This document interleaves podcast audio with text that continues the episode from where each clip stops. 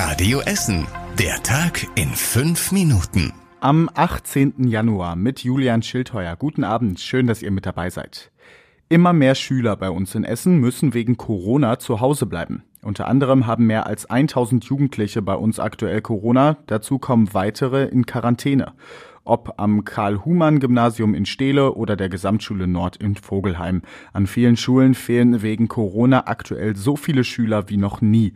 Der Unterricht geht aber noch fast überall normal weiter. An der Alfred-Krupp-Schule in Frohnhausen bekommen Schüler für zu Hause Aufgaben, wenn es ihnen nicht gut geht. Teilweise werden sie auch per Video in die Klassen geschaltet. Ein größeres Problem ist für die Schulen, dass auch immer mehr Lehrer ausfallen. An einer Grundschule im Südostviertel fehlen schon sieben von zwölf Lehrern. Es gibt dort deshalb aktuell kaum normalen Unterricht.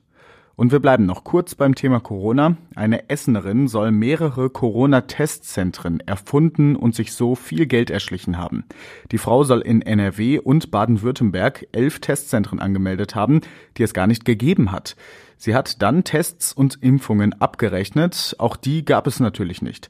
Dafür hat sie mehr als eine Million Euro bekommen. Es gab dann einen Verdacht über Geldwäsche. So ist der Schwindel dann aufgeflogen. Das meiste Geld hatte die Frau noch auf ihrem Konto. Es wurde eingezogen. Sie sitzt jetzt in Untersuchungshaft. Der entflohene Häftling aus Huttrop ist wieder da. Er ist selbst ins Hüssenstift zurückgegangen, von da ist er letzte Woche geflohen. Der Mann lag mit einem gebrochenen Kiefer im Krankenhaus. Vermutlich waren jetzt seine Schmerzen so stark, dass er selbst ins Krankenhaus zurückgekommen ist. Der Häftling wird dort jetzt weiter behandelt und bewacht. Er sitzt eigentlich wegen Betruges in Untersuchungshaft. Beim Gang auf die Toilette konnte er letzte Woche aus dem Fenster steigen und fliehen. Am Baldeneysee entsteht für die nächsten zwei Jahre eine riesige Baustelle. Der Ruhrverband saniert eine der drei Walzen am Stauwehr. Gerade wird das Baugerüst an der Staumauer aufgestellt. Danach wird die 30 Meter lange Walze aus dem Wasser gezogen. Dann wird die türkisfarbene Stahlwalze mit Sand abgestrahlt und neu lackiert. Der Lack ist jetzt 25 Jahre alt. Auch die abgenutzten Dichtungen aus Holz und Gummi werden ausgetauscht. Fußgänger können weiter über das Stauwehr laufen. Die Schleuse zur unteren Ruhr ist aber bis Mai gesperrt. Im Sommer ist sie dann wieder frei für die Weiße Flotte und für Hobbysegler. Auch einige Parkplätze am Hardenbergufer fallen weg. Dort stehen jetzt Maschinen und Baucontainer. Die Polizei sucht Zeugen für einen Einbruch im Restaurant Der Löwe in der Innenstadt. In der Nacht zum Montag haben Einbrecher die Glastür des Restaurants zertrümmert. Sie haben das Geld aus der Kasse und sieben Tablets für Bestellungen mitgenommen. Außerdem viele Flaschen mit teurem Rum und Whisky. Darüber hinaus haben die Einbrecher auch noch die Kasse mit den Einnahmen aus der Flutweinaktion für die Flutopfer im Ahrtal geklaut. Bisher hat die Polizei keinen Hinweis darauf, wer die Einbrecher sein könnten.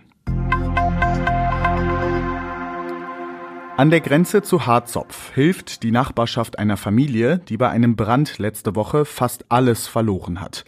Das Haus der Familie an der Fehlauer Straße ist durch das Feuer komplett zerstört worden. Zwei Familienmitglieder liegen immer noch im Krankenhaus. Die Nachbarn haben für die Familie Spenden gesammelt. Es ist schon eine neue Wohnung und viele Möbel gekauft worden. Aktuell suchen die ehrenamtlichen Helfer noch Geldspenden für die Familie. Einen Link zu den Kontakten findet ihr auf radioessen.de. Und das war überregional wichtig. Außenministerin Annalena Baerbock hat in Moskau das deutsche Interesse an stabilen Beziehungen zu Russland hervorgehoben. Beide Seiten müssten sich dafür an Regeln halten, sagte sie bei einem Treffen mit dem russischen Außenminister Lavrov. Damit spielte sie auf den russischen Truppenaufmarsch an der ukrainischen Grenze an. Auch die NATO bot Russland heute an, trotz der Krise in Gesprächen bleiben zu wollen. Und zum Schluss der Blick aufs Wetter. In der Nacht lockern die Wolken etwas auf und es bleibt trocken, später zieht dann etwas Nebel auf. Es kühlt sich ab auf um die zwei Grad und es kann deshalb ziemlich glatt werden bei uns in der Stadt. Morgen startet der Tag dann nebelig und es bleibt meistens trocken. Am Abend ziehen dann Regenwolken zu uns nach Essen, dazu höchstens fünf Grad.